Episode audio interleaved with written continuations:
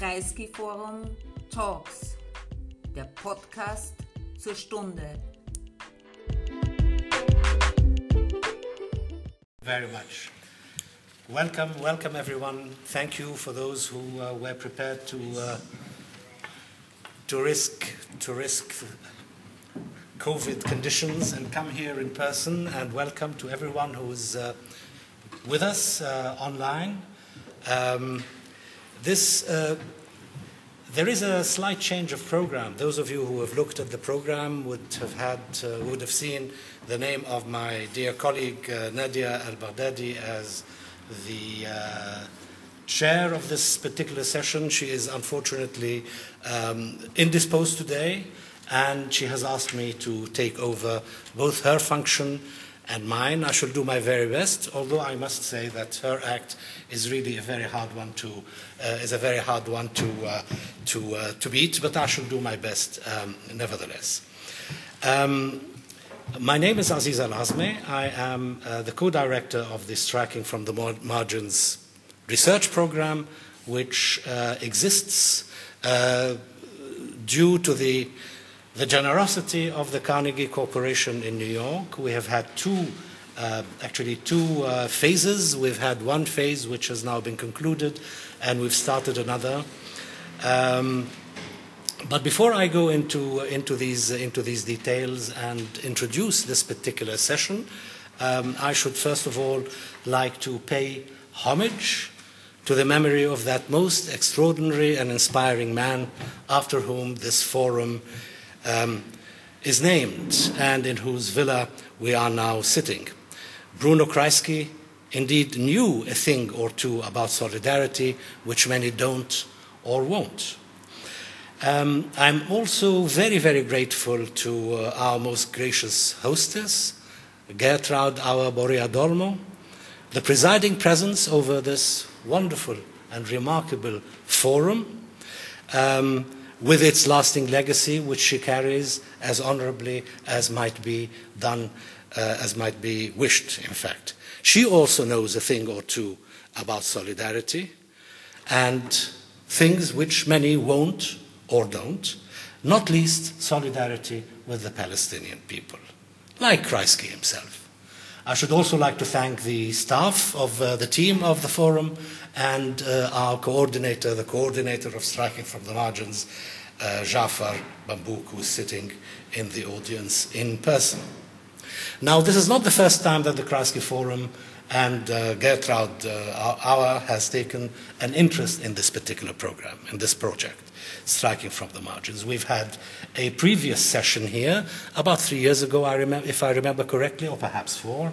Um, and uh, just for those who haven't followed us in the past years, the Striking from the Margins is a research program which had been motivated, first of all, by civil wars that have, taken, that are, have been taking place uh, in the Arab world and in the Middle East more broadly, um, by associated phenomena such as state atrophy, social regression, it was animated mainly, really, not only by these events, but also by dissatisfaction with the explanatory models which are in very wide circulation. Mainly explanatory models um, which seek to explain what is happening in ancestralist terms. Um, the analogy would be, of course, with the Balkans, where some people say they've always killed each other, and therefore there is no need, in fact, to investigate the matter um, any, any further. So, what we have done is actually to um, employ a number of postdoctoral fellows to do very precise empirical research. The first phase was prognostic, was rather diagnostic, and this present phase is more prognostic, it looks into the future. And of course, it brings up questions which are very much at the heart of the Kreisky Forum's um, signature program in which we are speaking now. What is it that holds societies together? What kind of solidarities hold societies together? And under what circumstances? And when do they atrophy? When do they fail? When might they succeed? Particularly as we are talking about societies which have suffered civil war, widespread destruction, exile, migration, and a number of other calamities, at least over the past, uh, over the past two or perhaps a little more uh, decades. Um, I will make a little introduction now, and then my colleagues, our postdoctoral fellows, will speak from their current research to the program, to the, to the titles that they, that they have indicated in their program. First of all, Valentina Zagaria, who's been doing anthropological research in Tunisia for quite a long time. Harut Akdedian, who is for the second time a fellow of our program um, and who works on Syria. And Hayyan Dukhan, who is also working, uh, working on Syria the one on the devolution of the religious sphere, the other one on the devolution of the civic sphere, particularly regarding the uh, generation of tribal, uh, of tribal relations. Now, first of all, a, um, a, few words by way of introduction. Of course, um, everyday human solidarity is everywhere to be witnessed. Um, only a week ago, um, a remarkable man by the name of Gino Strada died is a perfect example of solidarity. He had been working in Afghanistan as a physician treating injuries and constructing hospitals. This is an, an, example of the kind of everyday solidarity which we witness all the time. But then, the title of this session is Solidarity in Crisis, the title of this discussion. It is interesting to inquire what kind of crisis we're talking about. Are we talking about a crisis in the sense of an eruption? a crisis in terms of uh, a flare up. Or perhaps better, a crisis which might describe or which might characterize a period of historic transition. A period of historic transition between a before and an after, two periods of time which are distinctive and between which there is a certain transition, and all transitions display elements of a crisis. Now, the before and after that I have in mind, which leads us to where we are today in the Arab world and in the Middle East more generally, there are two days before which a before and an after can be very, very well described 1981 and 2001. Um, 1981 marks the end of the Cold War with a triumphant and triumphalist America a truly pivotal turning point in the history of the 20th century, in which what was once familiar receded, in some cases instantaneously.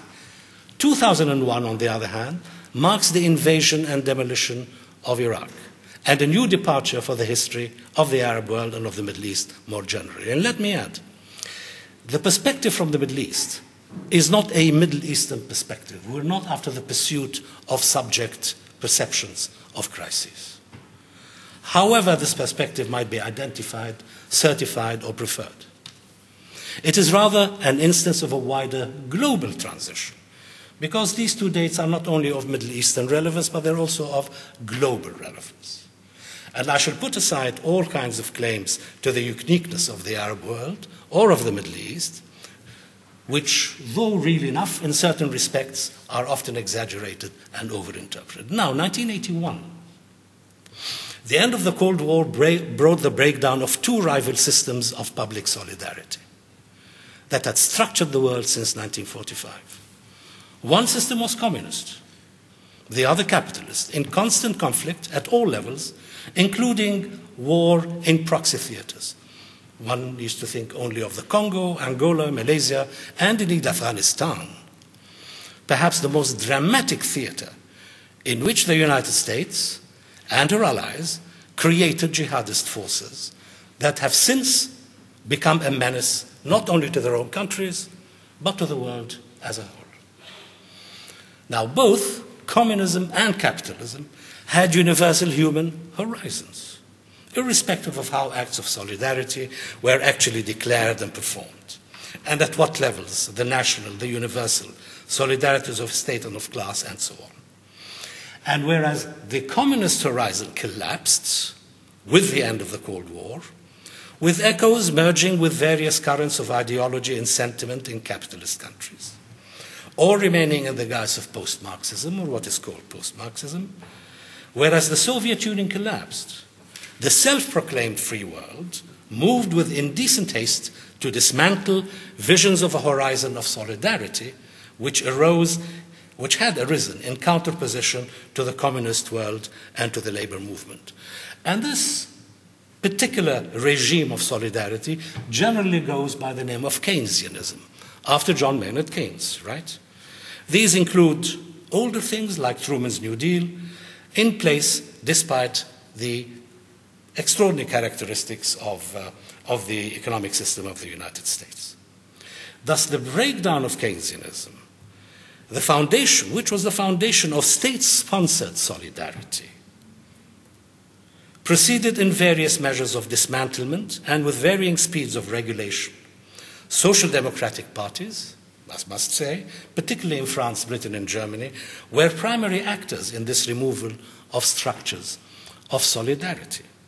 These included the withdrawal of state responsibility in fields once crucial, and the commodification of both provisions of, natu- of national and interclass solidarity, such as healthcare, and of the pillars of a regime of solidarity as an imperative of public responsibility, such as culture and education, commodified and deregulated. More pertinent to my purpose is the way in which deregulation was acted out in the Third World, or what was then called the Third World, before the end of the Cold War. There, the dominant motif and policy orientation had been a marker of global solidarity overall, namely ideologies and policies of development in all domains, for which the natural theology of the market was substituted. Right? Economic, social, cultural, cognitive, according to many redactions. All these are parts of theories of human solidarity and human improvement. And these had tangible effects. That is to say, these regimes of developmental solidarity, often with the help of the Soviet Union. Now, crucial to these, of course, was the nation state as a primary actor. But neoliberalism led here to the almost immediate dropping of the very notion of development in favor of market forces, apparently natural conditions of human association. Now, with weak institutions, deregulation led rapidly to the atrophy of state functions. I'm talking of the third world, of the third world now, that were concerned with development, not only in economic planning, but also the dropping of regimes of social engineering. And I use this term very studiedly for the sake of national betterment and the main instruments of social engineering, namely education and culture, crucial to any meaningful transformation. The deregulation of state functions became, in many instances, a system of outsourcing, which facilitated state capture in third world countries and the devolution of state institutions to, to the private domain, appropriated by private interests. The state thus becomes not an actor but a resource, giving way to subnational collectivities and to the cultivation of cultural ancestralism and of archaism, including Islamic movements, Islamic political and cultural movements. Now, deregulation and the regime of deregulation ultimately deregulated the human from the humanistic to the collectivist, to the communitarian, to the identitarian. Passed as identity politics.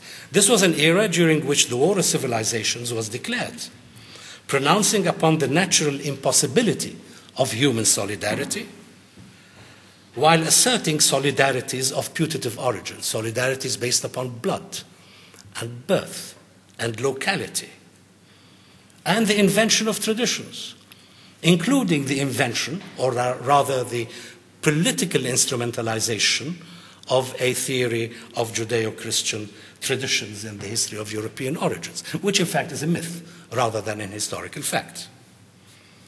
Now, this is not only favored by the right in Europe, it is also favored by Islamists. They're mirror images of each other and they both mirror a condition which emerged after the end of the Cold War. Now, the atrophy of previous forms of solidarity, as I said, yielded identity politics. The reconfiguration of the constituents of polity from citizens defined by political and legal ideas of citizenship and participation to citizenship rooted in biological nature, defined by race, religion, and blood. Hence, parallel phenomena of the left and right, mirroring each other. Multiculturalism versus a tribalized nationalism in Europe and elsewhere. Civility giving way to blood and community, replaying a much older contrast which marked the whole of the 19th century between German Kultur and French Universalist civilization. It is Kultur Nation versus citizens in a republic.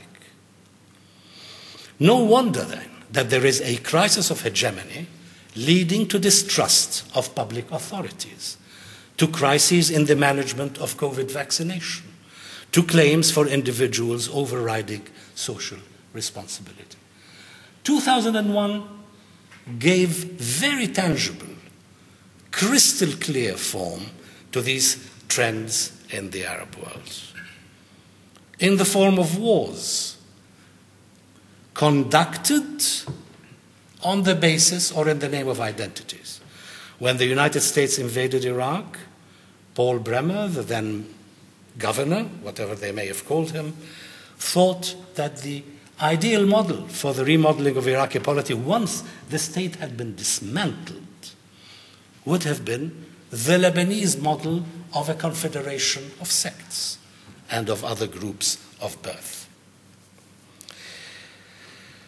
Um, incidentally, it's interesting to think of United States um, military incursions outside since the Second World War. They've won many battles, but all wars that they actually waged were lost. One thinks of Vietnam, one thinks of Iraq, and one thinks of Afghanistan. Winning many battles and losing many wars. Now, this particular position, this particular situation, galvanized Islamic forces, jihadist forces, which had been incubated in Pakistan and Afghanistan under late Cold War conditions and under United States patronage. Now, when did, when did the Americans lose the war in Palestine? And there was never a war between America and Palestine. Afghanistan. I'm sorry. Palestine was not mentioned, madam. I'm yeah? sorry. I, I, not at all. Not at all. Not at all. Now, under these circumstances, it is little wonder again that what had been called the Arab Spring was born under an inauspicious star, with a congenital deformity worked into its very mechanisms. Now, in all these cases, national solidarity is ceding to subnational and hitherto sub-political forces. And this is actually what animated us, or what impelled us to appeal to the Carnegie Corporation to support a, a large-scale research program like the one, uh, like the one that we have been uh, running for the past few years. Um, I really don't want to say very much more or take the time that has been allocated to others. My colleagues sitting around me, I shan't really uh, introduce them in any elaborate way. The names are enough and they will speak for themselves. Um, who will be giving you um, microcosmic accounts of the kind of macrocosmic picture that I tried to, to, to portray to you. Thank you very much. Um, ladies first, Valentina. Ladies first. Please. Thank you, Aziz, and thank you very much to the Kreisky Forum and to all of you for being here uh, live and, um, and online. So, um, especially since the so called refugee crisis of the summer of 2015 both the terms solidarity and crisis have become associated with irregularized border crossings and with the presence of migrants and refugees in the European Union. Since then, the solidarity extended by activist networks and newly engaged citizens from Lampedusa to Berlin, Lesbos, Calais, as well as along what became known as the Balkan route or at the border fences of the Spanish enclaves of Ceuta and Melilla, have been increasingly criminalized. To give but a few examples, Italian and Tunisian fishermen coming to the aid of border crossers in danger at sea have been arrested and accused of smuggling, while inhabitants of the mountainous Italo French border are being prosecuted for analogous crimes of solidarity. It is crucial to continue questioning when and why terms such as crisis are employed by politicians and the media, and why this prism for understanding and reacting to a wide range of distinct issues has stuck to the question of migration as a whole.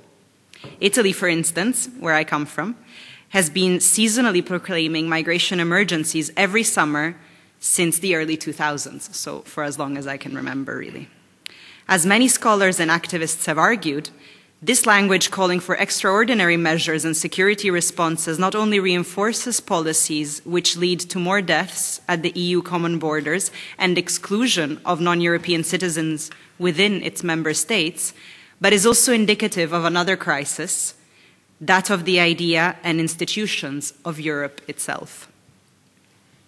In this brief presentation, however, I would like to take you to the border between Tunisia and Libya at the time of the 2011 revolutions in both countries to explore how local solidarity with both familiar strangers, such as Libyans seeking refuge in Tunisia, and with migrants, and refugees fleeing violence in Libya, has become more and more curtailed in recent years, in large part due to the externalization of the EU border to countries in North Africa and beyond labeled third countries. So, we don't want to become Europe's migration dump site, is a common refrain among activists, civil society, and local humanitarian actors in the southeastern Tunisian governorate of Medenine, on the border with Libya. It is believed that under Ben Ali, Tunisia's sea border was the most secure in the entire Maghreb region. Despite changes in political leadership in the country since the 2011 revolution, the European Union has remained constant in the nature of its demands to Tunisia when it comes to border control. Coastal towns like Gergis are thus implicated in the production and policing of the EU's border. This has not, however, prevented especially young Tunisian men from seeking to do the harga, which is a term used throughout North Africa to refer to the undocumented burning of the border via sea. At the same time, Gergis's proximity to Libya also results in the presence of people rescued in Tunisian waters while trying to reach Europe from Libya and of people fle- fleeing Libya via land. The unidentified persons who died at sea crossing are also found on its shores. During two years of ethnographic research in Gergis between 2015 and 2017, which I carried out for my PhD, I explored how EU migration policies and Tunisia's role are experienced, understood, and imagined by the inhabitants of this double border sea border with Italy and the EU, and land border with Libya. Some of whom attempt to act in solidarity with people on the move mostly driven by what they define as human or humanitarian impulses, amal. The difficulties posed to the solidarity aspirations and actions of those involved in implementing, writing about, protesting, or working as part of or in spite of these foreign policies ultimately contribute, I would argue, to a politics of stuckness, which reflects the country's position as a whole vis a vis migration in the Mediterranean. So in January 2011, in the immediate aftermath of the revolution, soon after Tunisian dictator Ben Ali fled the country, Gergis became one of the main ports of departure for the Italian island of Lampedusa for Tunisians from all over the country. Gergis, like many other Tunisian towns, has a long history of emigration, especially to France, Belgium, Germany, and Italy, gradually turned irregular due to ever more restrictive immigration measures imposed on Tunisian citizens by different EU member states. as a corrective to negative media portrayals in Europe of clandestine migrants, reinvigorated precisely during the period after the revolution when arrivals from Tunisia and Libya to Italy were framed as an invasion, the Harga has been depicted by a number of scholars as a courageous event and even as a continuation of the revolution itself in the case of Tunisia, as many Harraga themselves emphasize that their desire for a dignified life and for freedom of movement constitute part of what they fought for during the revolution. Just a month later, in February 2011, right after the start of the Libyan revolution, later turned civil war, thousands of people from myriad nationalities, ranging from Nigeria to Filipino, Bangladeshi, Eritrean, and more, many of whom had been working in Libya, as well as Libyans themselves, crossed the frontier into Tunisia. Tunisian families from Gergis and neighboring towns immediately started hosting Libyans, with whom some shared kinship ties, and organized to house other communities in schools and other public buildings. In the absence of authorities, Tunisia having a month prior gone through a revolution, locals provided food, clothes, blankets, and other basic everyday items for these newcomers well before international organizations intervened months later. Many expressed that they couldn't not get involved, and in their memories, the revolution was also made up of these acts of spontaneous solidarity and mutual care with those arriving in their towns. Eventually, a camp was established by UNHCR at Choucha, between the city of Ben Guerdane and the border post of Ras both around an hour's drive from Gergis. So today, 10 years after the revolutions, both Libyans, but especially other nationals of African and South Asian states escaping Libya, continue seeking refuge in southeastern Tunisia. Despite succeeding governments having failed to pass asylum legislation, or to make it any easier for foreign nationals to regularize their status in the country. On top of not wanting EU countries to claim Tunisia to be a safe third country to which asylum seekers might be returned, many Tunisian politicians do not view migration as a priority given the myriad other problems the country has been facing since the revolution, including a horrendous economic crisis, and mostly still view Tunisia as a transit country as opposed to a place where people might wish to settle. So, the care of migrants, asylum seekers, and refugees is currently mostly outsourced to international organizations, while local fishermen continue carrying out rescue of people in distress at sea, and municipalities and volunteers continue burying the bodies of unknown persons found on their shores. The endless limbos that asylum seekers are subjected to in EU countries while waiting for asylum as well as the feelings of depression and imprisonment shared by many young people in countries bordering the EU and beyond, have both been described as protracted situations of stuckness. Tunisian activists, however, are also facing a politics of stuckness when it comes to wishing, on the one hand, in the aftermath of the revolution, to build different kinds of communities based on the respect of the dignity of all and on the other, not wanting Tunisia to be drawn deeper into the EU's border and migration management, incompatible as it is with the revolution's spirit. Thank you very much indeed. That was short, crisp, succinct, to the point, and makes all the point that you want. Indeed, we've really had a, uh, a wonderful talk, which, um, uh, in situations, including migration, arising from the post Cold War era and the conditions precipitated by global economic and social and political trends, um, we have an instance, a description, a granular description of the working, the concrete workings of solidarity, both within the Tunisian setting and between Tunis and the other interested parties, that is to say, geographical parties. Europe, represented by Italy, and Africa, which is an important source of, uh, of the migratory uh, currents that run through Tunisia. Thank you very much again, uh, you, Valentina. Um, Harut, may I ask you to enlighten us, please, on Syria? Right. Ever so kind, Professor Aziz. Uh, thank you, Valentina, for your input. Um, I feel there is a very strong correlation between the politics of stuckness that you just described and what I am about to um, present. Um, it's great to be here. I want to thank the Kreisky Forum for hosting us. Um, I have to say it's the first time in over a year and a half that I start a public presentation without me shouting at you if you can see me and hear me okay. So this is very, very pleasing.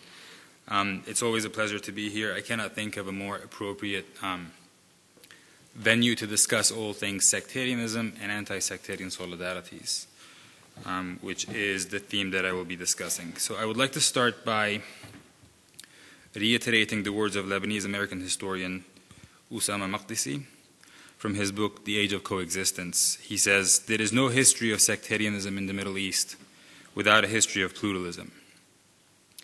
Um, in his keynote at George Mason University a few years ago, he also qualifies the statement by indicating that there is no history of sectarianism without a history of its antithesis, which is anti sectarianism.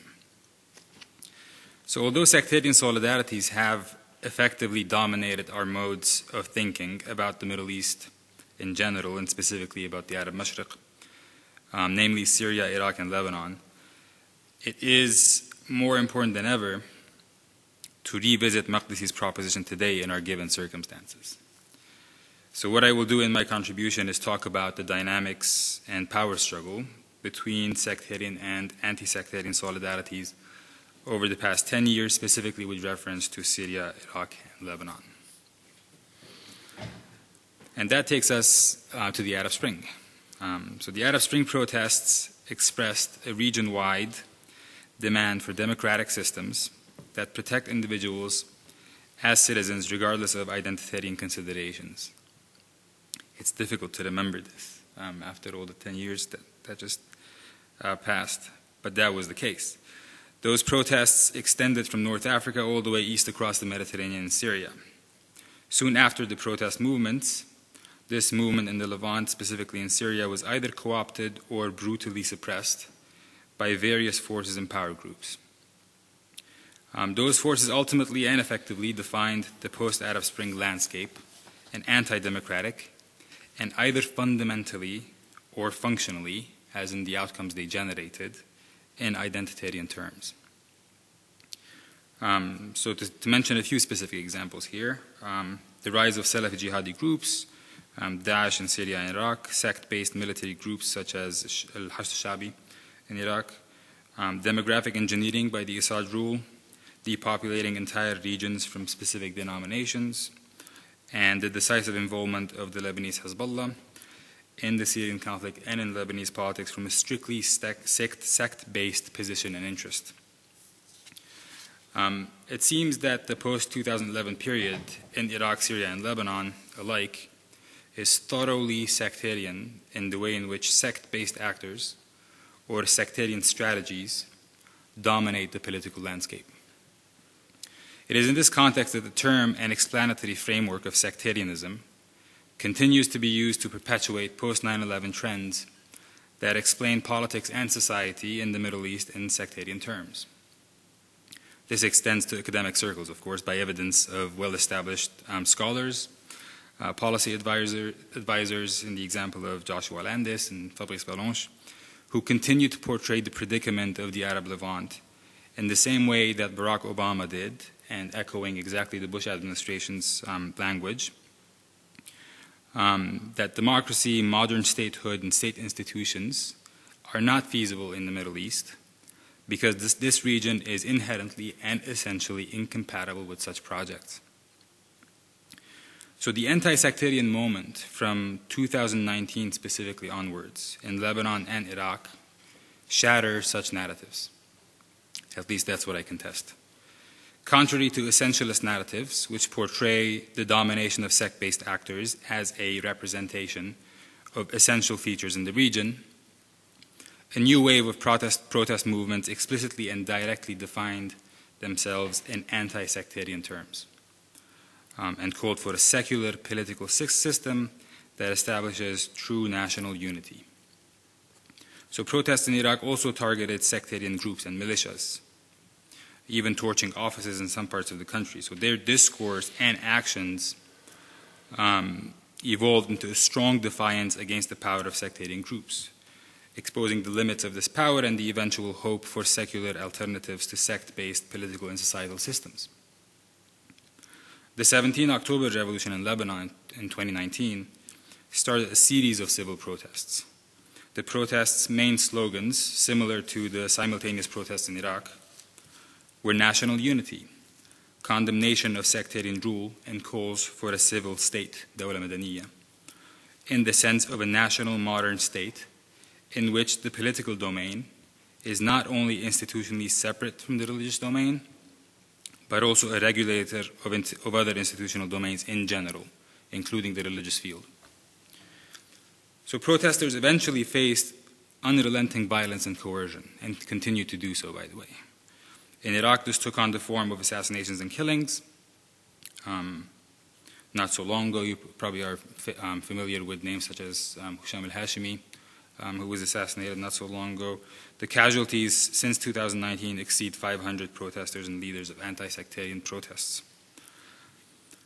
Um, the same happened almost in Lebanon with Luqman Slim, for instance, who was assassinated, he, uh, who was not even a political fi figure in a way. He was a cultural figure and an intellectual.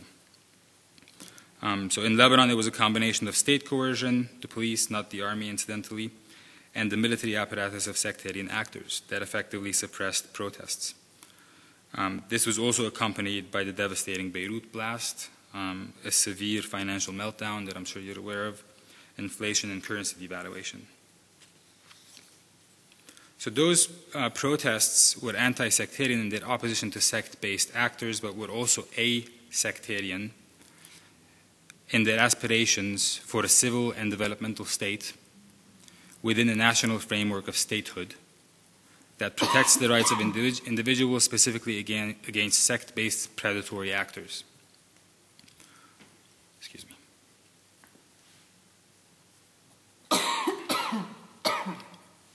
That's okay. The same was about to happen to me. So despite breaking into the public sphere, those movements continue to struggle under tremendous pressures to transform themselves into established political alternatives as their very presence is seen as an existential threat. At the same time, as Fawwaz Traboulsi argues, those movements continue to operate within the frameworks of civil societies and NGOs, something which contributes to undermining their sustainability as organized political actors and alternative political force. The post 2019 protest movements bear relevance for Syria as well. The simultaneous sectarianization and militarization of the early protests in 2011 are not a final destination, nor a predetermined and predefined condition. In light of the challenges that anti sectarian solidarities face, it is important to stress that sect based systems of rule have proven only capable of agreeing on cosmetic changes, such as the constitutional reforms proposed in Syria, um, or the short lived experience of the technocratic government under um, Hassan Diab in Lebanon, or the reforms proposed by Prime Minister Adel Abdel Mahdi of Iraq.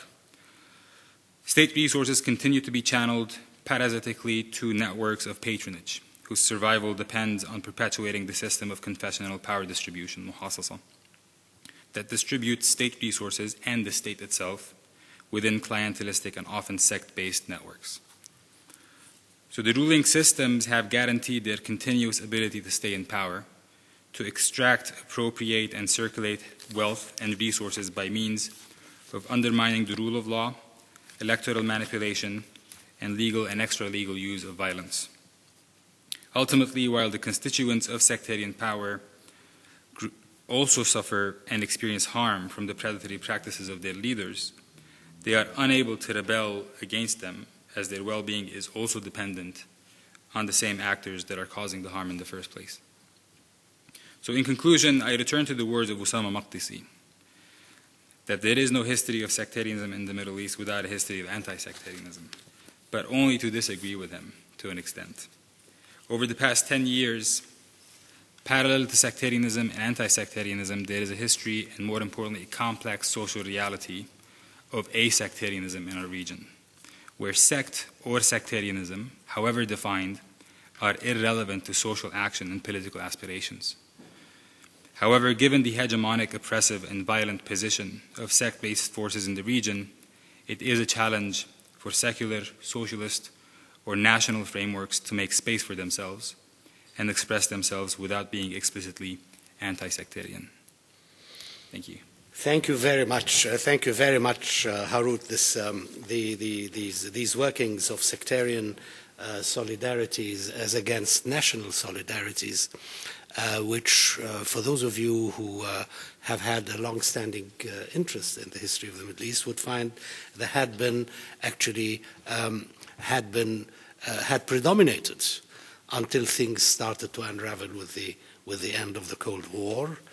Um, and at the end of the Cold War, we had, and until now, we've had what had hitherto been considered and had been, in fact, marginal forces, hence the title of striking from the margins, be they the various subnational groups that had come in, have now become, as a matter of fact, central. And now what had hitherto been central, namely the non-sectarian, the national, and so on, has now become marginal. And what I think you may have been, you may have been suggesting is that this might really be recovered in some form and in some way.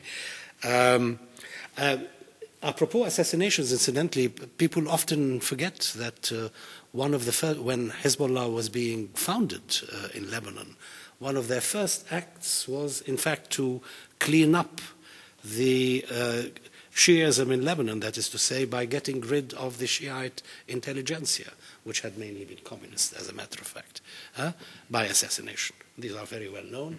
Um, these are very well known facts. And that people also forget that there was a civil war fought in Lebanon, 1975-76, over precisely these issues.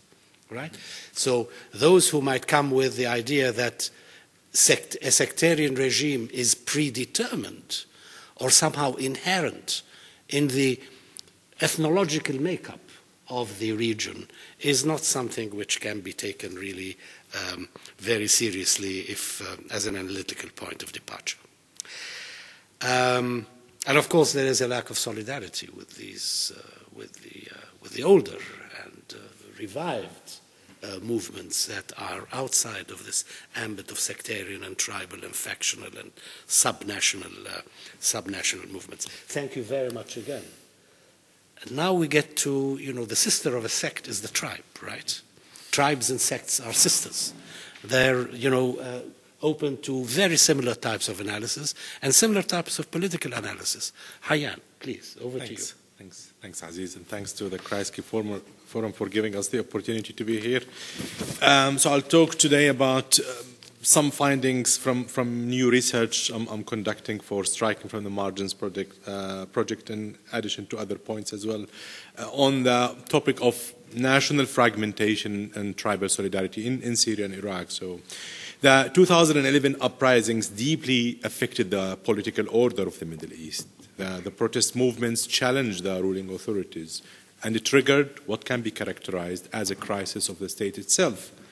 While in countries such as Tunisia and Egypt, state institutions, as well as the very idea of the nation state, have proven resilient in the face of the sudden disruption of power relations, this hasn't been the case in Syria, Libya, or Yemen, where the uprisings rapidly became militarized and resulted in armed conflicts with foreign military interventions, as we all know. Similar processes had occurred a decade earlier in Iraq, where military intervention by the American led coalition and the toppling of Saddam Hussein in 2003 had a significant impact as well on state structures and triggered dynamics that are still ongoing and in many ways are similar to the current trends in Syria. So just to establish here the trends in Syria and Iraq that are similar. In Syria and Iraq, protracted armed conflict against the opposition forces and against ISIS as well has weakened state institutions and led to the retreat of formal government bodies in the marginal areas and increased the influence of the armed actors over local political processes. The resulting fragmentation has often served to empower local actors and to the rise of subnational identities that Aziz talked about, such as the tribal one. In both of Syria and Iraq, tribal identity emerged to replace the fading national identity. Expressions of tribal identity in the rural areas of Syria and Iraq started replacing forms of national belonging, such as the regular organization of tribal conferences, composing tribal songs that glorify the acts of particular tribe, or setting up websites or social media accounts that represent the tribes in the public sphere, which we can all access um, online on YouTube or Facebook or Instagram now, all these kind of uh, accounts of, of the tribes. Most members of the tribes define their identity by their descent, which ties them to other members of the tribe with connections of real or mythical kinship. Whether real or mythical kinship, these bonds provide the members of the tribes with solidarity and cohesiveness. This kind of tribal solidarity, which is called asabiya in Arabic, that Ibn Khaldun talks about, means that a tribal member looks for support within his or her own kin group. I'm not going to delve into the agreement and the disagreement on, on what a tribe means here, but political scientists and anthropologists and, uh, and uh, sociologists give different definitions of the term tribe. But most agree that tribes are characterized by the reliance on an ideology of common descent as the basis of a shared solidarity. Tribal solidarity became a salient feature of the Iraqi and the Syrian societies during the conflict. And it's important to stress here that tribal solidarities are not fixed. Social change and government policy constantly refashion the nature and the role of the tribes. Tribal solidarities enabled communities to organize protest against the state or band together to establish a militia to allow particular clan or lineages to defend their locality against threats. Tribal solidarity, for example, in the first phase of the Syrian conflict, served as a way to mobilize protesters against the state. Yet, as the uprising turned into a civil war, the state itself started to rely on tribal solidarities to recruit fighters in the rural areas. The same could be said about the Iraqi state that relied on the tribes to fight against ISIS. In the first phase of the Syrian uprising in 2011, the people in Dar'a in southern Syria relied on tribal solidarity networks to support each other, which gave them a high degree of interconnectedness that was instrumental in maintaining the protest movement.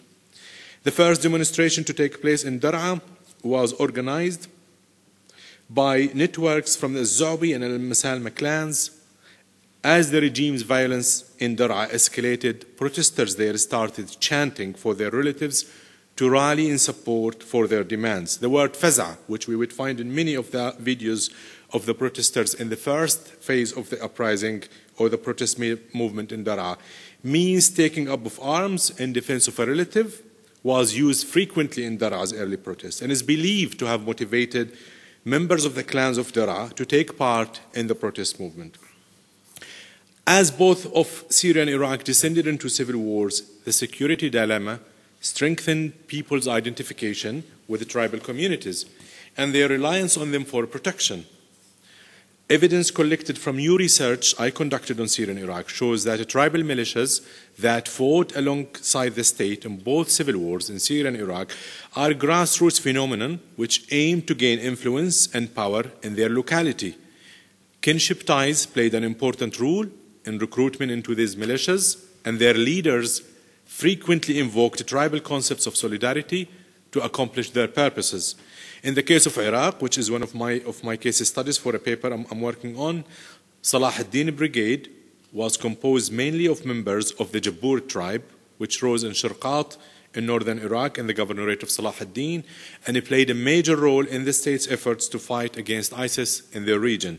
In the case of Syria, Al-Baqir Brigade is composed mainly of members of the Baggara tribe, and fought alongside the Syrian army against the opposition in eastern Aleppo. Both Al Baqir Brigade and Salah ad-Din Brigade found tribal solidarity to be a possible mode for recruitment, morale raising, and ways to achieve military and security purposes. As a result of the rise of tribal solidarities, tribal practices such as revenge, tha'ar, and territoriality, and dislocating civilians from their properties, called jalwa, have been reconfigured and transferred to the context of modern military combat. For example, just to give an example about this, during the battle against ISIS in Tikrit, members of Salah ad-Din Brigade were accused of extensive looting, destruction, and violence against members of Abu Nasr's tribe, according to Human Rights Watch, and the, the report of Human Rights Watch is available for everyone to, to look at online. These acts were motivated by the desire to take revenge against members of Abu Nasr's tribe because they are the members of the tribe of Saddam Hussein that oppressed the Jaburis for a long time and executed many of their officers in the, 19, uh, in the 1990s. A few informants of the Jabur tribe told me during my interviews with them. In the same vein, one could speak of how the rise of tribal solidarities has brought forward explicit claims for tribal territorial rights a number of the leaders of Al-Baqir Brigade that I mentioned earlier speak of a territory inhabited by members of the Baggara tribe called Khatt al-Baggara in Arabic, the lion of the Baggara tribe, and how they should defend this area from aggressors, according to them.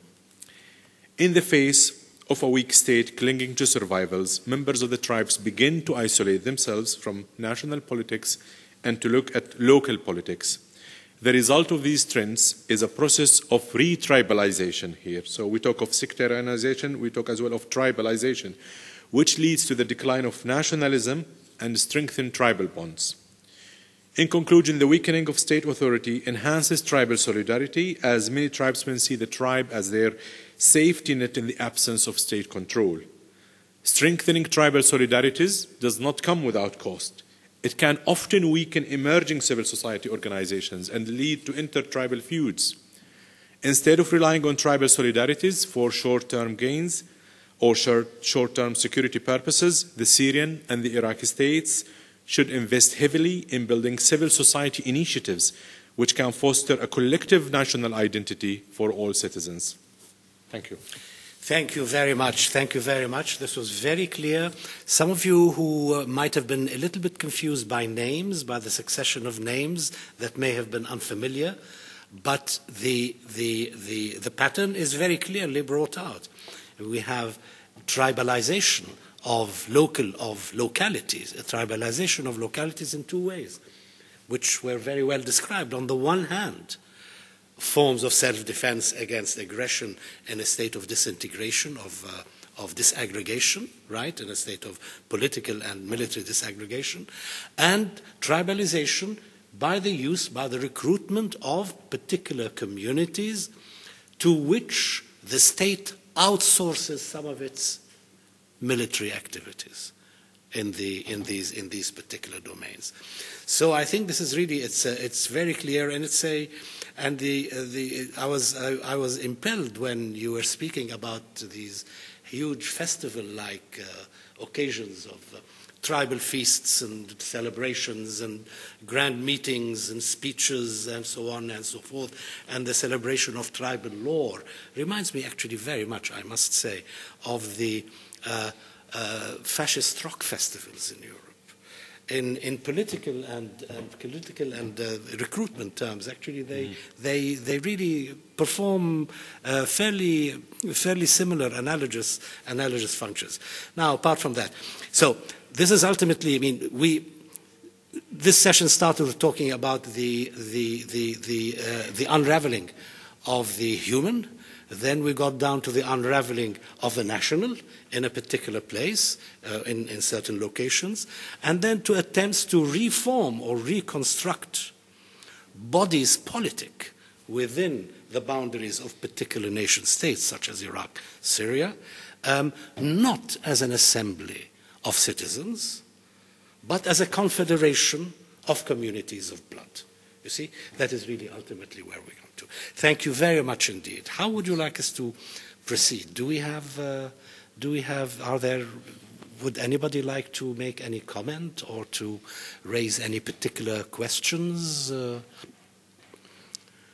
I think we're not going to be able to do this on Zoom, but for those who are here present,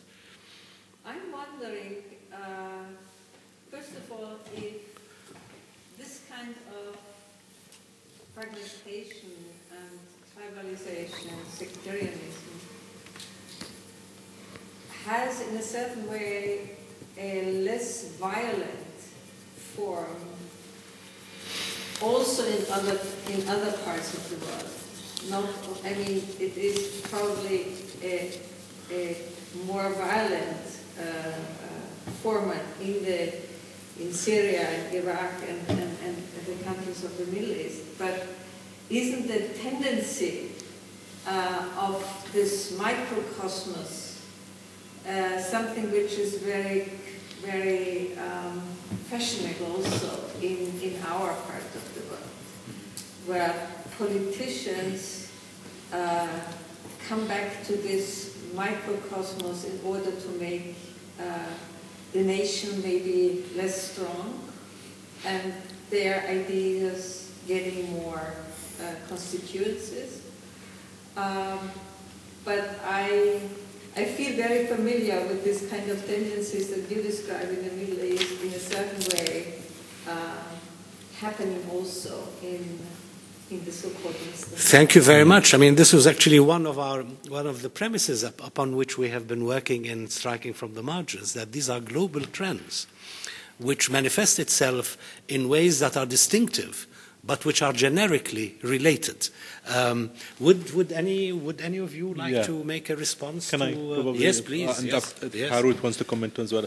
I guess uh, if you wanted to, to look at a general overall trend, I mean, some would say we live actually in the age of the end of globalization and we live in the age of tribalization. If we look at a Brexit, the, the election of Trump and the, the rise of like uh, different fascist groups around the world, it could be characterized in that way, like of uh, some societies tending to be closed and, you know, tightening border control. That all, in my definition, comes under the category of, of tribalization. Like it is a world trend. Yeah, of course, and the tribalization of nationalism is indeed. Is there also a kind of safety aspiration with, uh, for people to go into smaller context in the face of, uh, of globalization to feel safer in this smaller part? I guess there is some sort of like uh, apprehension, like in general, like at um, at world level. Maybe the the pandemic in general has reinforced as well, like these kind of fears among communities in terms of like closing borders, tightening controls. We were talking earlier about the U.S. not allowing like still European citizens to cross there.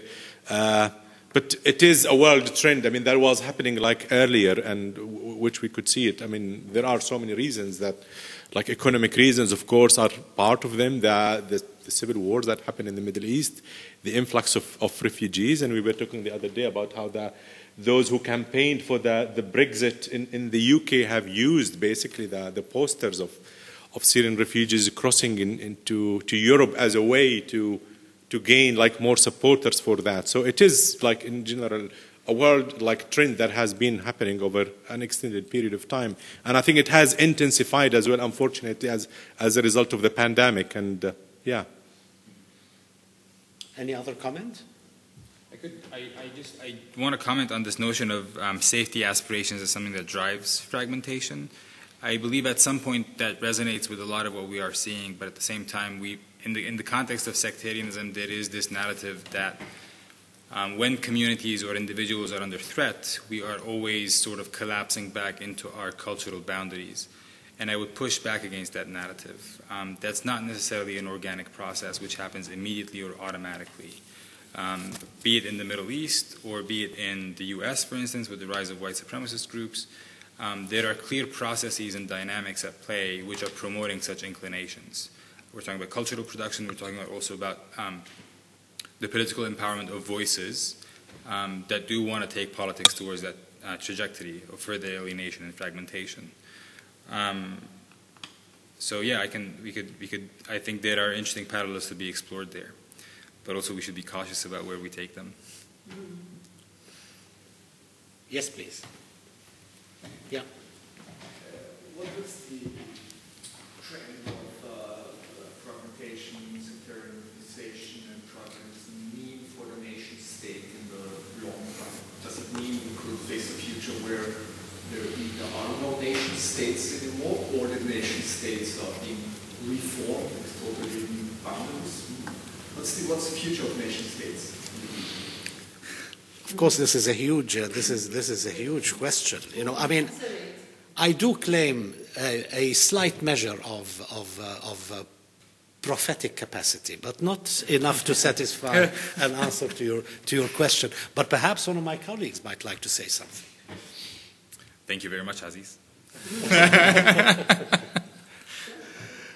oh no, I, um, it's a massive question. I can have a go at it, but if Valentino or Hayan, you wanna? Uh, No, I, I think it's just bring like some of the discussion that we already had yesterday when we were talking about Libya. We were talking about fragmentation, and you brought the question, which we didn't come to an answer to: Is fragmentation a fate? What could be done to overcome fragmentation?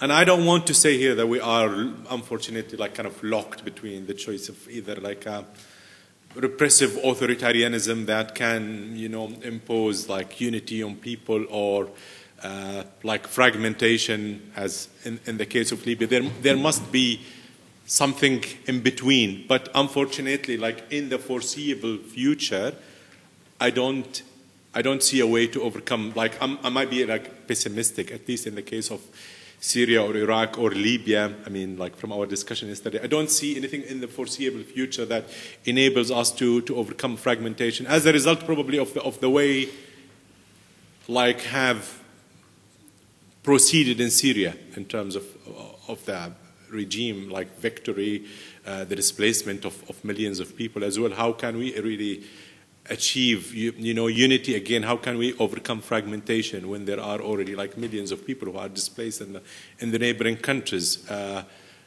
how could we achieve uh, unity again when there are like when there are no facilities in, in the rural areas that i mean when there when, when you have these like uh, segments of society that i just talked about in the rural areas that have like formed small pockets that are independent from from the nation state and the nation state itself is encouraging that as i mentioned in, in my presentation in terms of using them to preserve like peace and security um, i might be pessimistic in my vision but i'm not sure if if Harut's something more optimistic to say Yeah. If I may just, just come in, I don't, know, I don't think it's a question of optimism or pessimism. It's ultimately a question of judging the, of judgment of trends. Of course, um, my, my own view is that if there is no proper reconstitution, there's no proper confirmation or consolidation of very weak national state structures in the Arab East, this, is, this will be an open-ended period of absolute chaos, uh, an extremely violent chaos and extremely destructive. Uh, but of course, in the case of Syria, you know, uh, there is a way of doing it. You, you replace the population. That's One can replace a population. One depopulation is a form of demographic engineering. Mm-hmm. Huh? Mm-hmm. Mm-hmm. You, one, one can actually rebuild.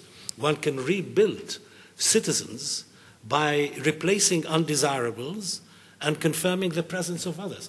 This is a very brutal logic, but it is a logic which we have seen, and not only in Syria. We've seen it across, across the face of, of universal history in the, last, in, the, in, the past, in the past century.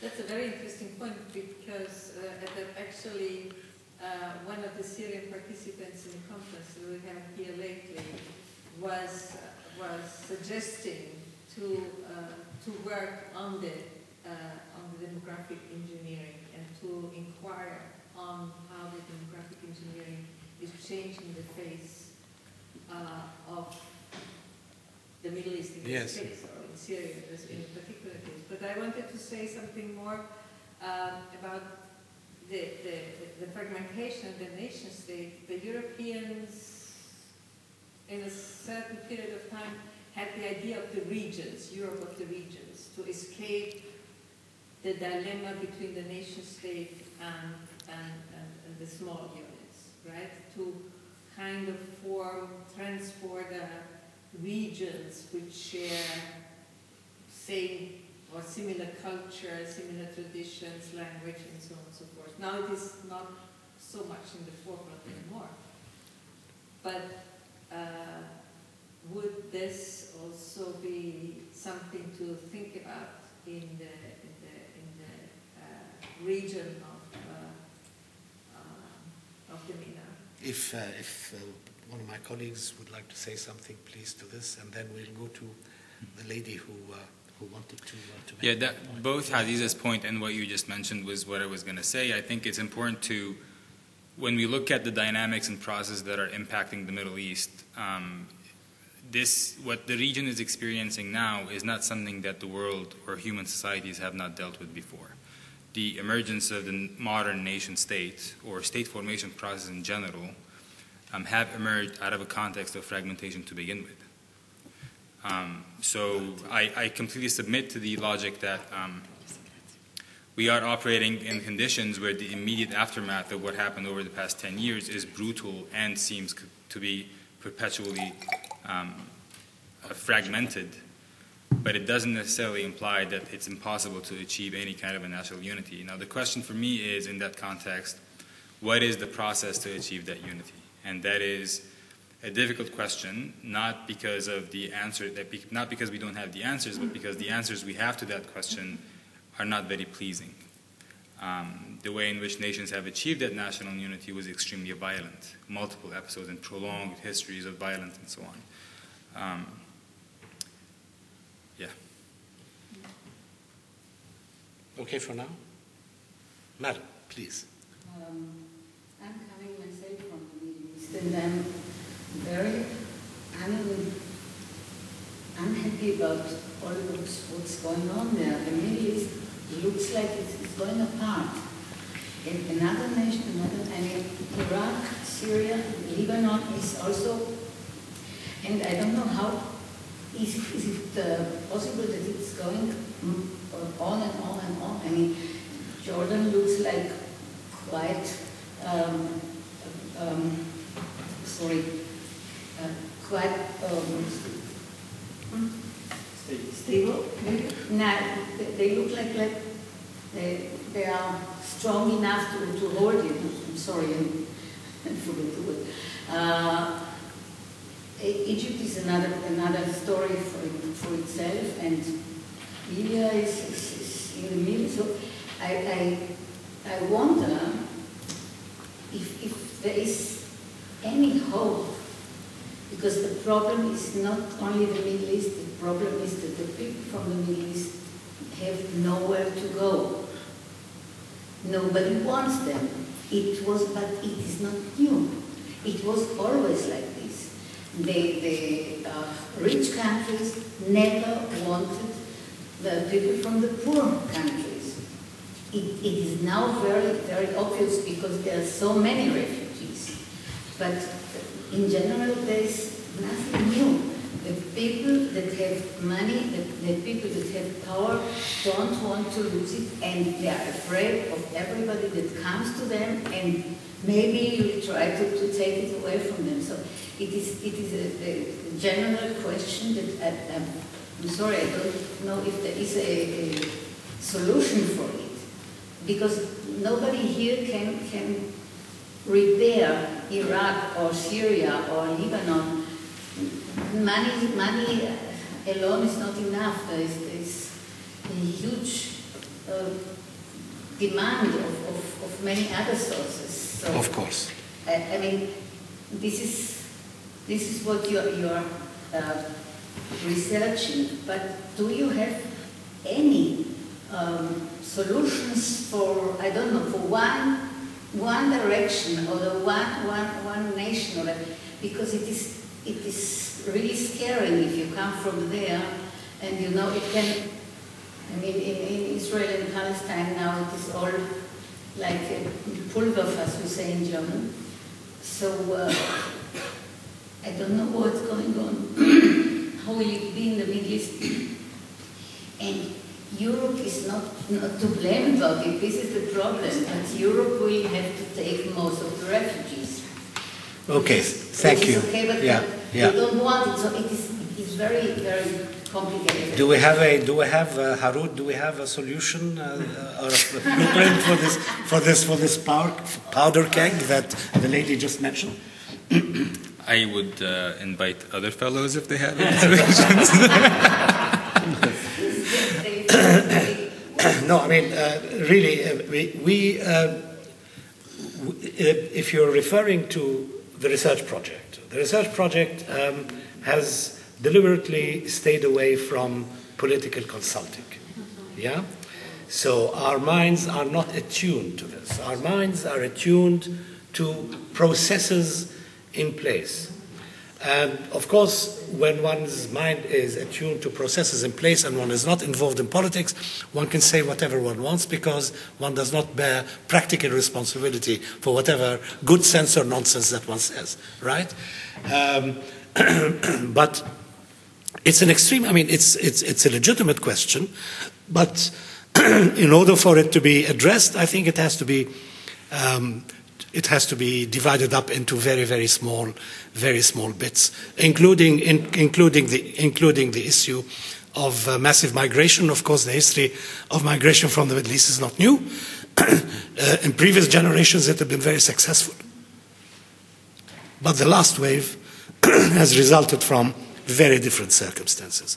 I hope you will permit me, you will permit me to leave it at that. Yeah? Thank you very much. I know that there is no solution, but uh, I'm still worried. Indeed.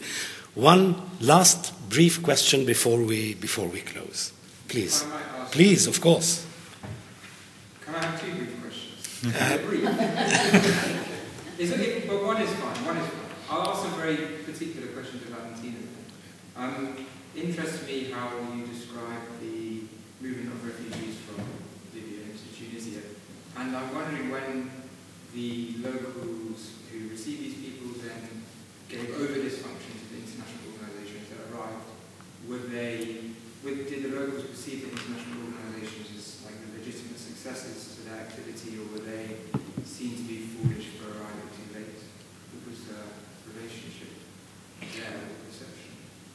Yeah, that's a great question. I mean, I wasn't there, unfortunately, in 2011 when it happened, so I can only rely on how uh, how people wish to remember what happened, which is interesting in and of itself, but it's a different kind of answer, I guess. Um, so there was very little consultation, as far as I could understand, between people who had been hosting um, people fleeing Libya and the setting up of the camp. And the camp was really set up in the middle of nowhere in the desert between Ben Gardane and Ras far from any urban center.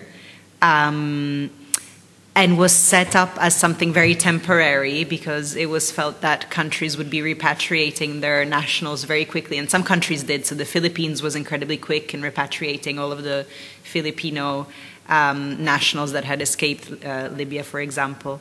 But some people were still living in Choucha camp um, when I was there between 2015 and 2017. And finally, in 2017, the Tunisian government decided to completely get rid of this camp. The Tunisian government, however, never ever took responsibility for, for anything that was going on there. It was completely international organizations that took over, and locals saw them as being incredibly corrupt. As living in fancy hotels while they'd dumped people in the middle of the desert in tents and of not really doing their duty fully. So a lot of people driving by, both Libyans and Tunisians, because the border that border region survives off the trade and the back and forth that happens between the countries, used to drive by this truly desert road and give water and give food um, and contribute as much as possible to trying to to trying to help. Um, and then UNHCR um, and IOM left um, in 2014, and whoever who was left, uh, or 2013, I forget now, um, and whoever was left in the camp were deemed people not of our concern. Um, and we're left completely stranded. Also, um, it's important to say that UNHCR could open the camp because they'd promised the Tunisian government that they would deal entirely with the situation. So they promised to relocate everyone and to repatriate everyone, um, and they didn't and the people left there are still stranded and were moved to uh, to Tunis. somewhere forcibly um, uh, pushed back to the Algerian border, but then managed to be uh, to re-enter and to stay in Tunisia. And now they're hosted in a in a Dar Thaqafa, like in a culture in the culture house, or is it Dar Shabab? I don't remember. In uh, in uh, a neighborhood in uh, in Tunis with no solution whatsoever um, to their to their situation. Yeah. Is, does that satisfy you, or uh, would you like to insist on another question? Brief one. No, I, my other question would be very good. Okay. Thank you very much. Thank you very much for being with us. Those who came today here in person and those who on Zoom, right? Um, and excuse us for taking so long and causing Zoom fatigue uh, to uh, whoever um, has been has been following this. Thank you so much, all of you.